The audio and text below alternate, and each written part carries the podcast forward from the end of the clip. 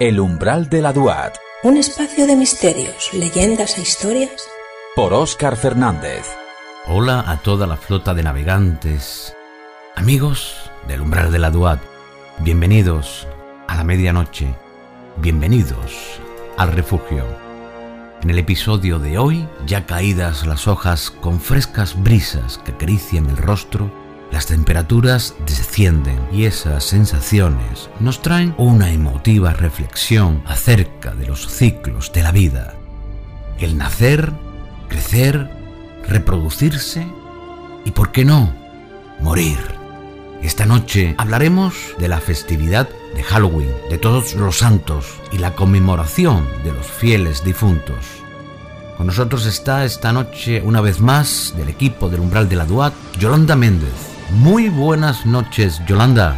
Buenas noches, Oscar. Buenas noches, oyentes. Bueno, pues para ir por partes, nos vas a explicar las tres cositas. Halloween, todos los santos y la conmemoración de los fieles difuntos. Explícanos qué es eso de Halloween, de a dónde proviene y háblanos de todos los detalles que nos puedas aportar, Yolanda. Pues veamos. Presta mucha atención. En medio de este silencio nocturno, todos están en cierta medida relacionados pero tienen distintos puntos de partida y aunque guardan relación con la vida, la muerte y el más allá, han evolucionado con el paso del tiempo de diferentes maneras. La esencia del ser humano, en definitiva, cuestiones trascendentales muy relacionadas con la filosofía, esa misma que dicen que quieren eliminar de los estudios. ¡Wow! Sorprendente. Existe una versión muy comercial de Halloween, ¿no?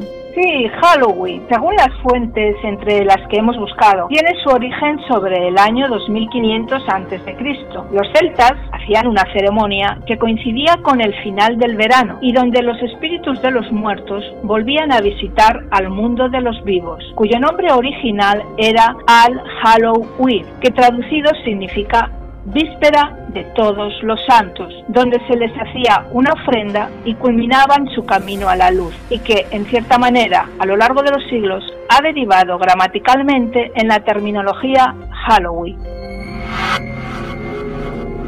Una festividad que tiene un nombre propio, pero que están estrechamente unidas y cuyo nombre Samaín, es la festividad más importante del periodo pagano en Europa, hasta su conversión al cristianismo cuentan que en la noche del 31 de octubre al 1 de noviembre servía como celebración del final de la temporada de cosechas en la cultura celta y era considerada como el año nuevo celta, que comenzaba con la estación oscura. Es por tanto una fiesta de transición, el paso de un año a otro, así como de apertura al otro mundo. Su etimología es caleica y significa fin del verano. En la actualidad el Samaín continúa celebrándose por los seguidores de movimientos religiosos como el Wicca y el druidismo. Una festividad que mediante un sacerdote o algo similar entraban en comunión con la naturaleza y seres de distintas características, buenos y no tan buenos, y sobre todo antepasados, donde evitaban hacer algún trato con espíritus de la oscuridad o del mal, y que con la introducción del cristianismo en cierta medida fue adaptada dicha ceremonia sobre el siglo IV, en la que se hacía una vigilia en la víspera de todos los santos, al Halloween Eve. Impresionante, pero ¿se sigue celebrando, Yolanda? Sí, sí, en Galicia cuentan que en la víspera de noviembre las hadas podían tomar maridos mortales y se abrían todas las grutas de las hadas para que cualquier mortal que fuera lo suficientemente valiente pudiera echar un vistazo en aquellos dominios para admirar sus palacios llenos de tesoros. Pero eran pocos los celtas que se aventuraban voluntariamente en aquel reino encantado, pues sentían por las hadas un gran respeto teñido de terror. En la actualidad eh, lo celebran con queimadas y desfiles de disfraces. Por ejemplo, eh, la Noite Meiga de Rivadavia Orense reúne cada año a vecinos y visitantes ataviados con disfraces terroríficos que desfilan por el casco histórico de la villa diciendo que a verla, hayla. Estás escuchando Tabarnia Radio. Wow tiene gran éxito comercial, más que religioso en el mundo entero, con sus variedades y la influencia norteamericana, lo que es la noche de Halloween, que para eso son los americanos muy buenos vendedores, en la que toman de protagonista la calabaza, velas con disfraces terroríficos, pero continúa informándonos acerca de ello. En el entroido, una especie de carnaval gallego, utilizan las calabazas como máscara, pero tienen relación con su origen irlandés y culturas nórdicas, así como la importación de dicha ceremonia por los primeros colonos en tierras norteamericanas. Originalmente se utilizaban nabos, verduras, no seas mal pensado, para preparar pequeños faroles con la intención de iluminar y homenajear a los muertos. Sí, sí, nabos en lugar de calabazas. ¿Qué pasó entonces? Mm, pues que cuando los irlandeses llegaron a América no tenían cultivos propios de nabos, así que tuvieron que utilizar calabazas, un producto que además de abundar era súper fácil de acondicionar para iluminar en la tétrica Noche de los Muertos.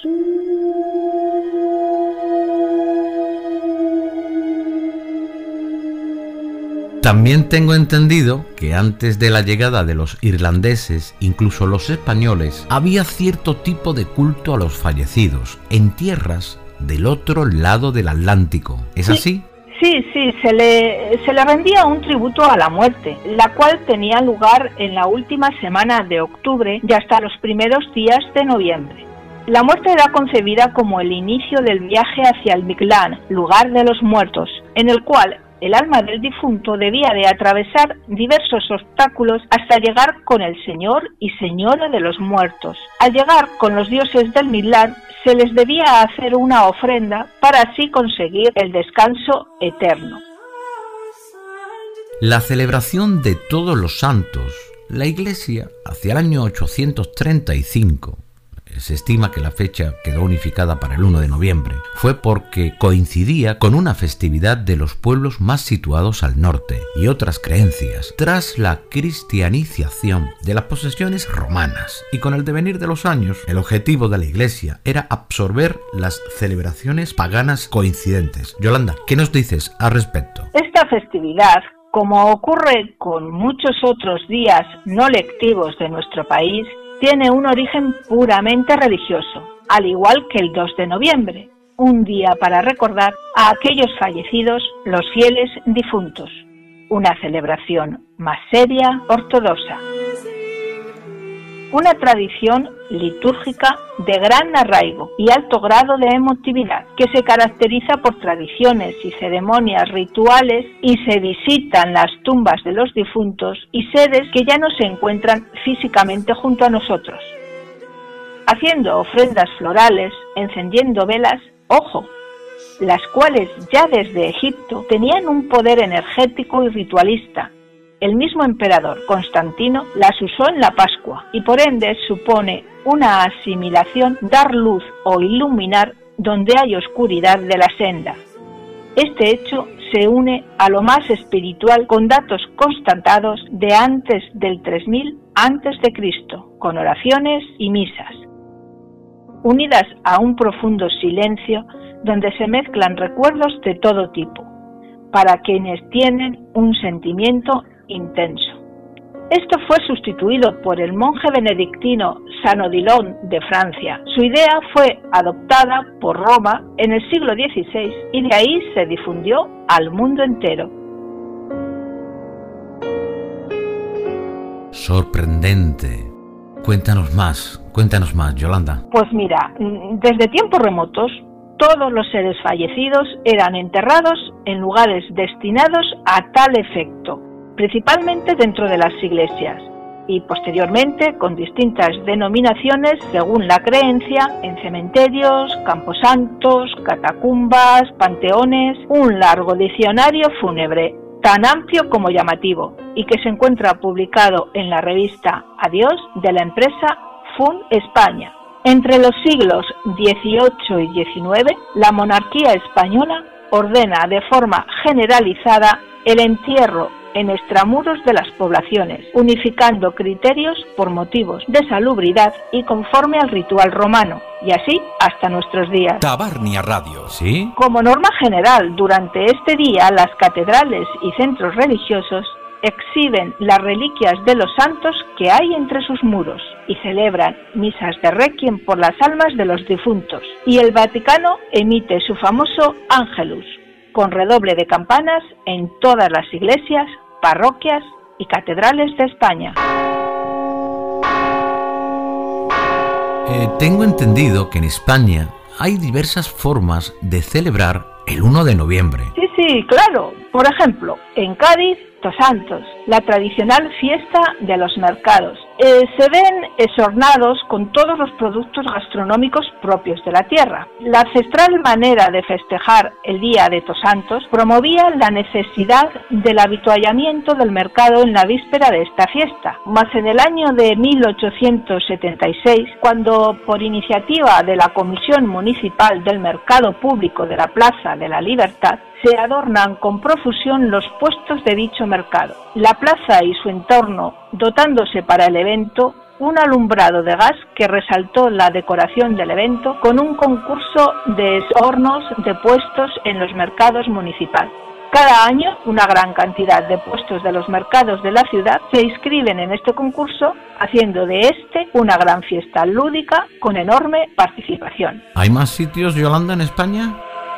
Sí, en Extremadura se celebra la chaquetía, merienda que se hace en el campo y en la que se consumen frutos del tiempo como higos pasos, nueces, bellotas, granadas, castañas y preparados como el dulce de membrillo, también ciertas tortas típicas, bollos o panes especiales. En muchos pueblos los muchachos salen a pedir dichos productos de casa en casa.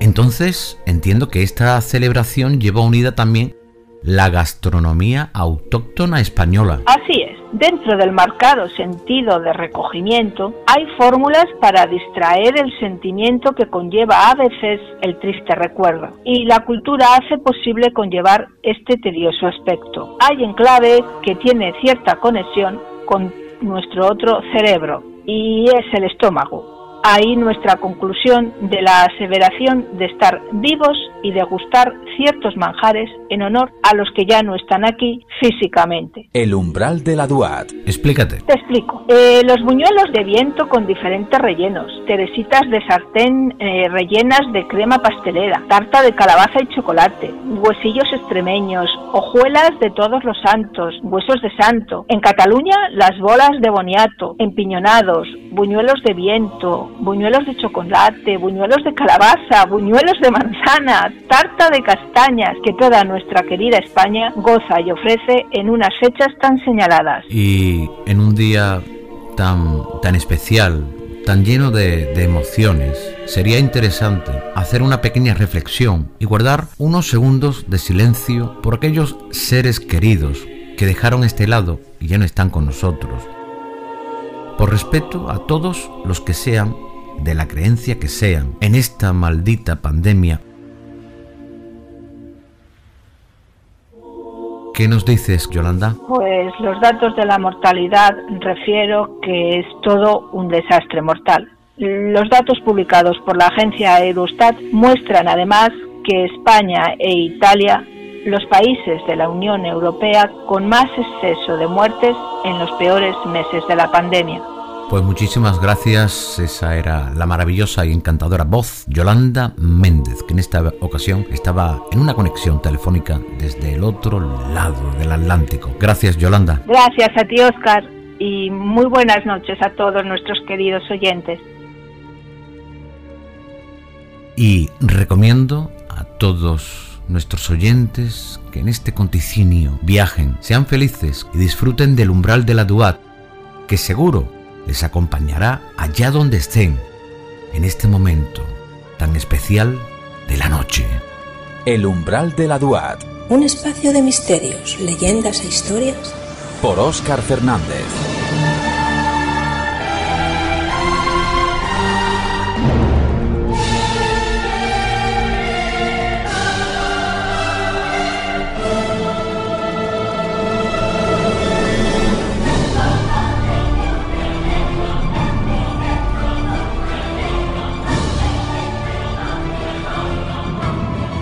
La Barnia Radio.